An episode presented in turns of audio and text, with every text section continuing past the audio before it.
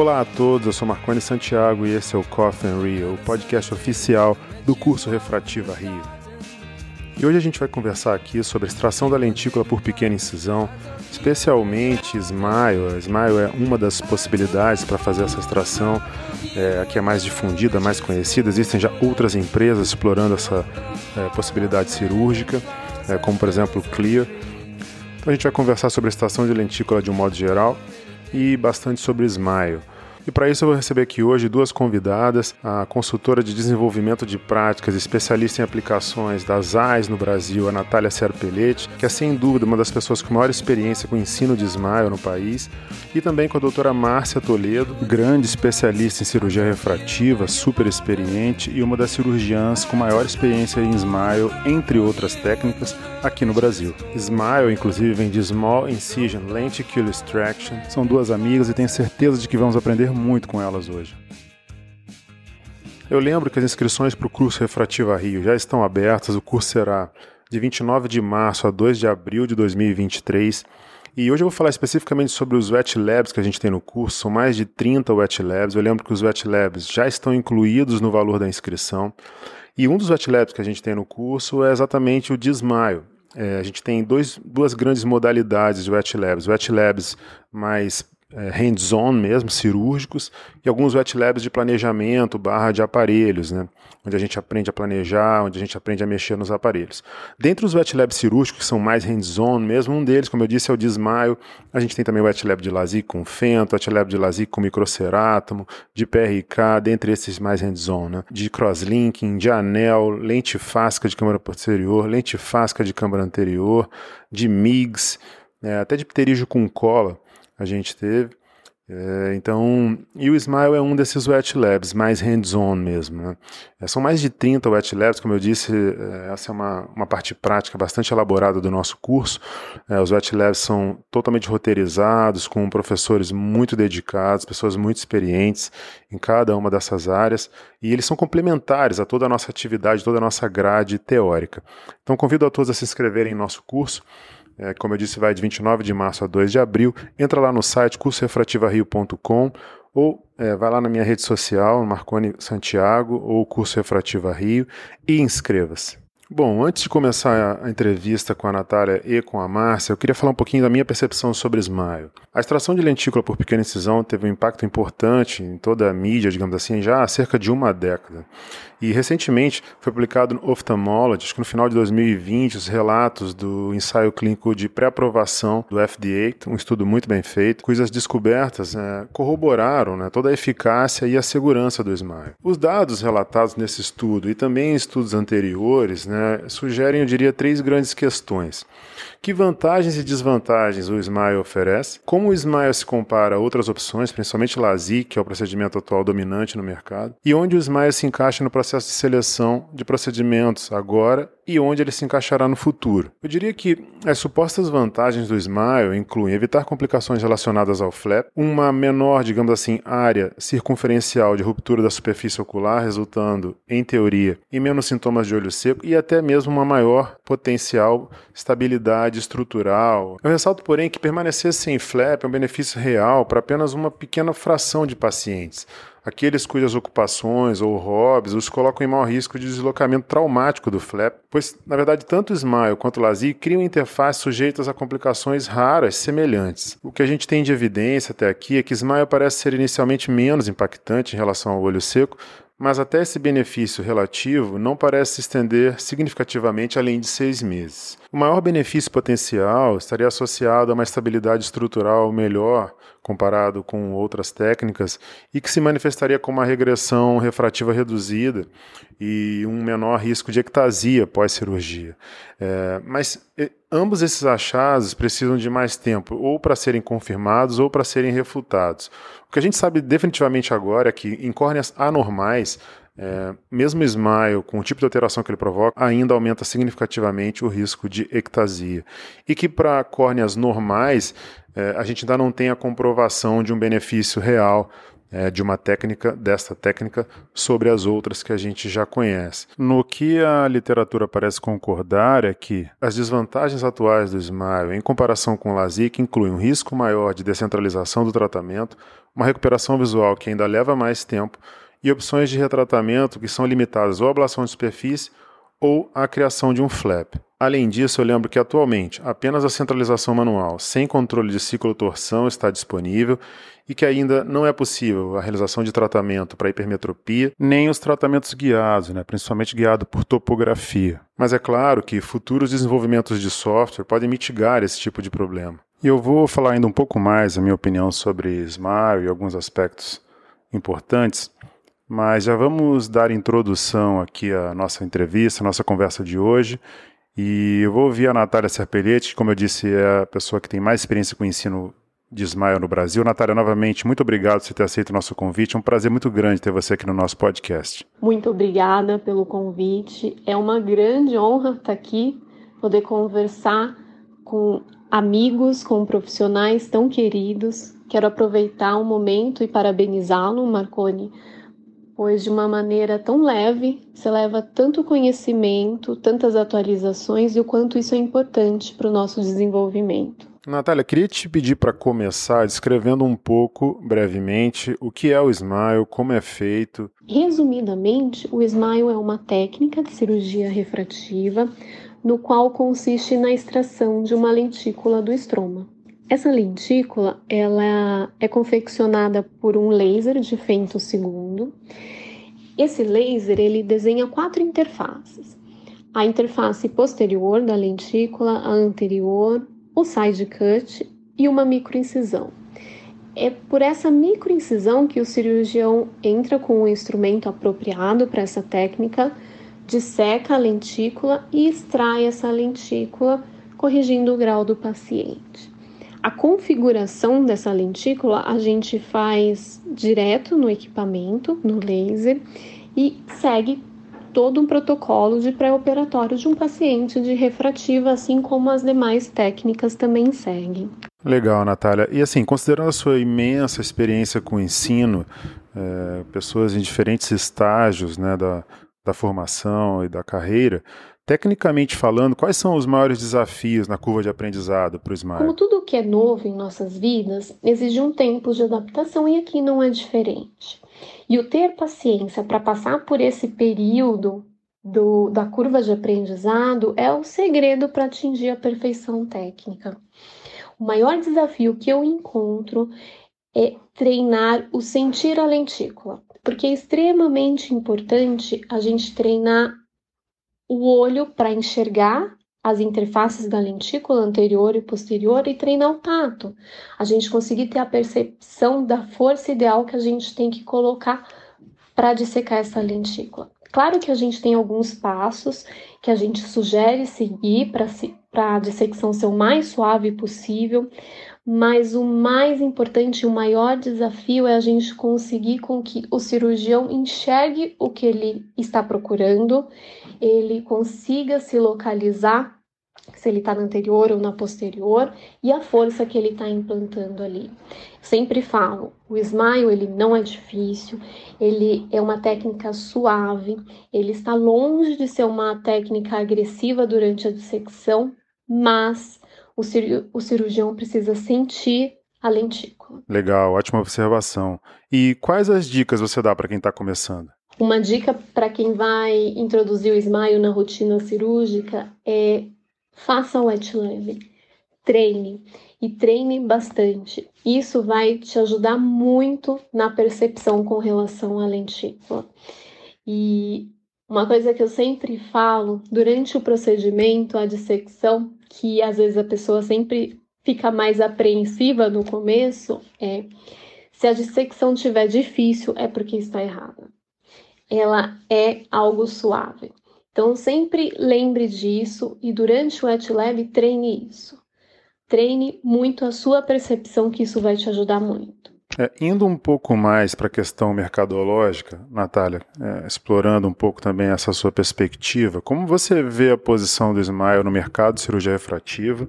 Na China, por exemplo, a gente vê o Smile crescendo muito rapidamente, a gente falou um pouco sobre isso no último episódio do nosso podcast, é, mas essa atração não ocorre exatamente da mesma forma em outras partes do mundo. De maneira global, analisando a evolução dos números referente ao Smile, a gente vê, obviamente, a Ásia Pacífico com uma expressão notória e com excelentes perspectivas, mas outros mercados vêm despontando, principalmente depois do início da pandemia. A gente sabe que a procura pela cirurgia refrativa cresceu muito, consequentemente, o Smile também. E a percepção de valor nessa técnica vem crescendo constantemente e mostra, a gente vê isso pelos números também, inclusive em países similares ao Brasil. Porque quando a gente compara o Brasil e ou tantos outros países com os dados, né, parâmetros de Ásia-Pacífico, a gente sabe que tem características muito gritantes como a incidência de miopia, como a renda per capita, mas a gente vê países se destacando e que são semelhantes ao Brasil. E um ponto que eu vejo como uma oportunidade absurda e uma bela oportunidade é a educação do paciente. Eu vejo que esse termo ele carrega uma riqueza impressionante e que a gente pode trabalhar muito melhor.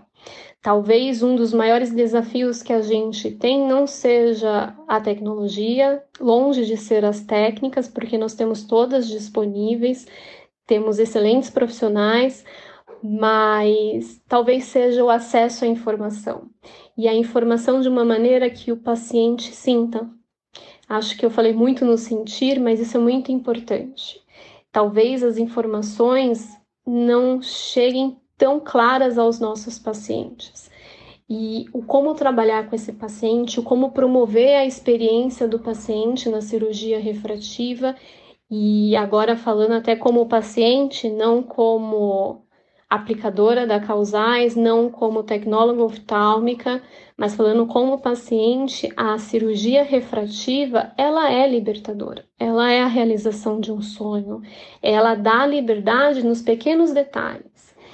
E, e como fazer com que esse paciente sinta isso? Como ele, fazer com que ele conheça essa opção? E eu vejo que tem lugares com números muito bons quando a gente analisa, proporcionalmente muito melhores que o nosso, e eu vejo que eles trabalham muito bem essa educação do paciente, e aí fica de maneira geral, não só referente ao SMILE. E além das AIS, outras empresas têm investido nessa técnica. Né? Quais os próximos passos com o Smile?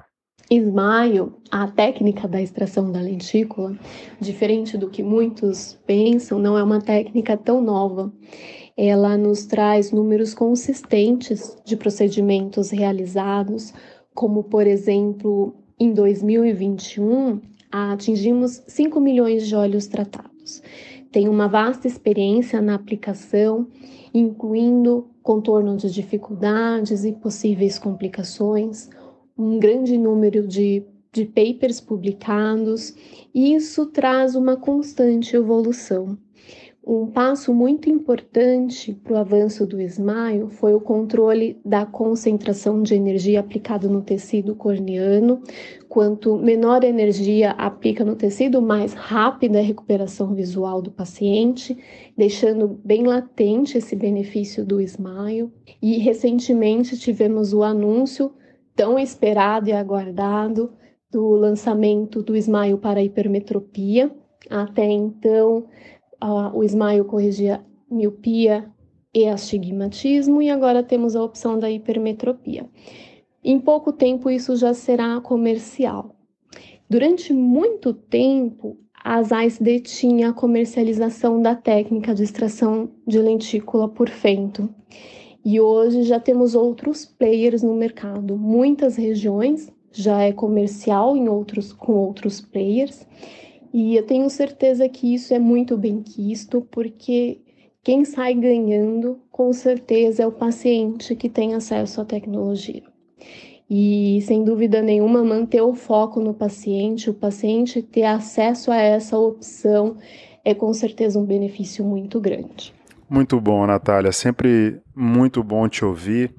Eu vou dar sequência aqui no nosso podcast agora, ouvindo também a Márcia Toledo e já começo te agradecendo, Márcia. Muito obrigado por você ter aceito o nosso convite. Primeiramente, nós gostaríamos de agradecer a você, Marcone, pelo convite para participar do podcast, que já é um sucesso enorme, e também te felicitar, te parabenizar por esse projeto inovador e atual, levando com isso uma educação continuada de maneira direta e eficaz para todos os ouvintes do podcast. E, Márcia, acho que é muito interessante começar sabendo qual que é a sua percepção em relação à aderência do paciente. Marcone, nós realizamos cirurgia refrativa desde 1999.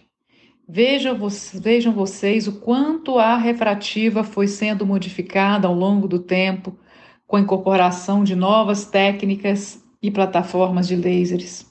Nossa percepção foi que os pacientes nos procuram para solucionar seu defeito refrativo. E com isso também buscam informações sobre qual a melhor técnica para realizá-lo com segurança e eficácia. Nossa abordagem pessoal sempre foi a educação do próprio paciente com relação às técnicas existentes no mercado, com relação aos lasers, individualizando caso a caso, sobretudo demonstrando nossa experiência ao longo do tempo, de acordo com o apresentado pelo próprio paciente. Então, a adesão do paciente depende muito do período de recuperação, das dioptrias essa é a nossa abordagem para todos os casos. E, Márcia, eu queria é, aproveitar a sua gigantesca experiência para trazer um pouco a possibilidade do Smile para a vida real, né? E até também para fazer um contraponto, enfim, sobre tudo que eu já coloquei, considerando a sua perspectiva. Para você, qual é o caso ideal para Smile e por que esta seria a melhor opção diante de tantas outras que nós temos? Vamos pontuar aqui de forma muito didática a nossa escolha. Primeiro, a metropia. Nós consideramos paciente de 2 a 10 dioptrias é, de esférico a partir de 1, 1,5 de dioptrias de astigmatismo. É muito importante nós considerarmos aqueles cirurgiões que tão, estão iniciando uh, com o smile a importância é, de ter lentículos um pouquinho mais grossos, ou seja, dioptrias a partir de três dioptrias, para facilitar a retirada do lentículo. Na nossa opinião, nós pessoalmente a, não percebemos nenhuma dificuldade é, na retirada de lentículos mais finos. Outro ponto uh, são aqueles pacientes com antecedente de olho seco. Obviamente, aqui o objetivo é não induzir ou não piorar o olho seco. Muito importante é esse aspecto quando nós comparamos uma incisão é, de 2 a 4 milímetros no esmaio a incisões de 20 no LASIK. Além da importância do dano que estaremos produzindo ao lesar o plexo nervoso subbasal da córnea em sua maior extensão, com a técnica de LASIK, incrementando aí potencialmente a, a piora do olho seco. Então, nestes casos, nós também optamos pela técnica Smile. Outra vantagem potencial é a biomecânica. Uh, nós sabemos que o Smile uh, tem um potencial vanta vantagem uh, biomecânica pelo tipo e pela profundidade eh, onde o tratamento está sendo realizado.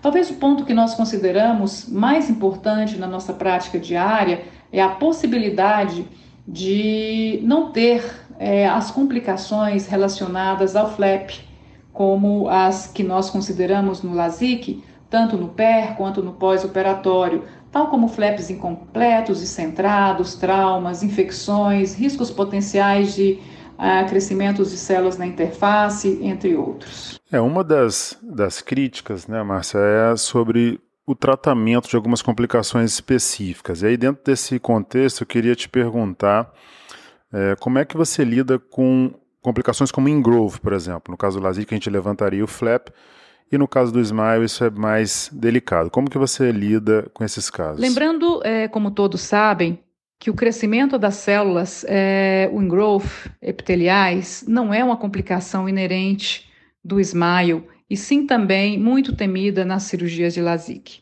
Quando falamos em complicação, é, o mais importante é evitá-las, sem dúvida alguma. Nesse primeiro caso, o passo a passo, no início, step by step, seria muito importante. A realização dos wet labs, isso é fundamental para que tenhamos contato com incisão, tamanhos de incisão, dissecção da lamela, entender quando nós estamos num plano anterior ou no plano posterior do lentículo e a própria retirada do lentículo. Então é fundamental a realização dos wet labs para que nós tenhamos aí é, uma percepção maior da cirurgia que vamos realizar. Nas primeiras cirurgias, Marconi, eu creio que é fundamental a escolha do tamanho da incisão ter o máximo de cuidado com o trauma que podemos estar causando ao dissecar a lentícula, porque muitas vezes nós estamos olhando ah, para a dissecção da lentícula e esquecemos a incisão. Então, estamos produzindo microtraumas. Eh, e no início, incisões muito pequenas podem até mesmo rasgar, levando a entrada de células para o pocket. A entrada e a saída de instrumental de forma sucessiva pode também corroborar para levar essas células para dentro aí do pocket no momento da dissecção do lentículo. A escolha do instrumental cirúrgico adequado, já que é uma técnica que requer cuidado para extrair, para extração do lentículo, o cirurgião poderá escolher o instrumental mais apropriado, aquele que em suas mãos produza aí uma cirurgia mais eficaz com o menor dano possível.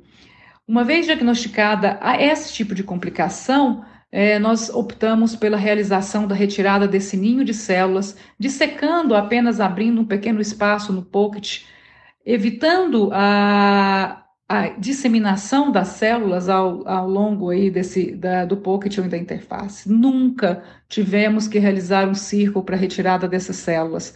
Desde logo, um evento muito raro na minha experiência. É, com o instrumental cirúrgico que nós mesmos desenhamos e utilizamos, retiramos o epitélio, abrindo um pouco este pocket e aplicamos, após a retirada desse ninho de células, álcool 20% e ao final irrigamos é, substancialmente aí com o BSS para retirada daquele residual, tanto de BSS como de células, como é, de fragmentos aí de ninhos de células. E Márcia, não, fantástico, muito boas suas colocações. E já caminhando para o final aqui da nossa entrevista, é, eu queria também ouvir de você essa perspectiva é, empresarial, digamos assim, do lado do médico. Né? Vale a pena o investimento? É, como que o Smile se insere no contexto de outros lasers, como o Exmer, que você também tem? Marconi, eu considero essa pergunta também muito importante. É, nós sempre procuramos oferecer o melhor resultado a nossos pacientes.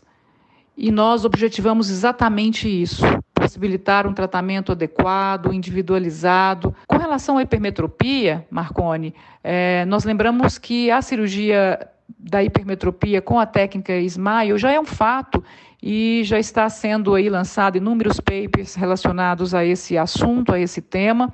Nós apenas estamos esperando aí ansiosamente o momento da liberação para nós aqui do Brasil dessa técnica. Finalizando, é, mais uma vez, agradecendo, Marcone, esse projeto inovador do podcast levando aí a essa educação continuada aos, a todos os ouvintes é, e lembrando a todos, pessoal, Refrativa Rio, um curso muito completo, eu diria que imperdível é, o melhor curso de cirurgia refrativa, ah, eu diria, não só das Américas, como que nós tivemos oportunidade de ter de inúmeros países de, da Europa na sua, no seu último evento. Então, Marconi, ansiosa por encontrar de forma presencial com todos vocês em março no Rio de Janeiro para o curso Refrativa Rio. Um abraço e muito obrigada pelo convite. Ah, legal, Márcia. Muito obrigado. Muito obrigado demais pela sua presença, suas colocações sempre brilhantes.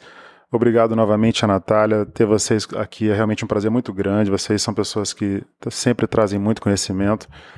E para mim foi um prazer grande receber vocês aqui. Então, dada a eficácia comparável do Lasik e do Smile para um paciente míope médio, como os pacientes e os cirurgiões podem tomar uma decisão informada entre os procedimentos? Eu diria que o espaço final que o Smile ocupará ainda não foi determinado e seria definitivamente prematuro declarar um papel específico nesse momento inicial do desenvolvimento do procedimento. Hoje, mais do que improvável, eu diria que é desnecessário que o Smile suplante o LASIK como procedimento de escolha para a maioria dos cirurgiões refrativos e também para os pacientes, devido ao histórico de resultados excepcionais do LASIK, previsibilidade e relativa facilidade de tratamento e retratamento quando necessário. São técnicas que eu, que eu diria que vão se complementar no mercado no futuro. Desenvolvimentos específicos podem, no entanto, mudar essa dinâmica.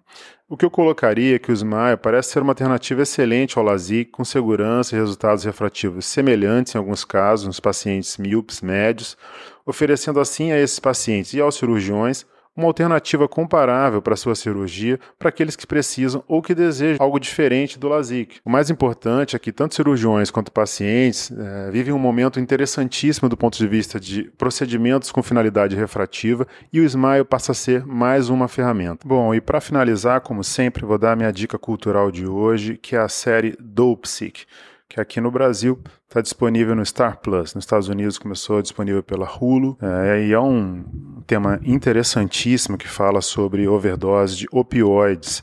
É, overdose de opioides é responsável pela causa de mais de 80% pelas mortes de overdose nos Estados Unidos. E a origem dessa epidemia, uma das mais graves da história americana, que a jornalista Beth Macy retrata no livro do Psych, está agora convertido em minissérie. São oito episódios, dirigido por Barry Levinson, que levou o Oscar para quem lembra é, pelo filme Rain Man, e o roteirista Danny Strong, o mesmo de Empire. Many of my patients are minors. It's dangerous work and They carry the burden of building this nation on their backs, their own pain. Oxycontin. Purdue Pharma, they've been marketing the drug as something that's not addictive, when it clearly is. E exploram a dimensão que a ideia da dor ocupou no imaginário americano ali, e como a centenária Purdue Pharma aliciou médicos, autoridades sanitárias e opinião pública para vender o Oxycontin, um remédio com potencial de dependência altíssimo. É, entre os atores da série tem o grande Michael Keaton, Rosaria Dawson, Peter Sarsgaard, é realmente uma série dessas que vale a pena ver. Esse foi o Coffin Reel de hoje, disponível nas principais plataformas de podcast. Vale a pena seguir o podcast no Spotify ou na Amazon, assinar no Apple Podcasts, se inscrever no Google Podcasts ou no Google Castbox e favoritar na Deezer. Assim você recebe uma notificação sempre que tiver um novo episódio. Eu sou Marcone Santiago e fico por aqui. Até a próxima.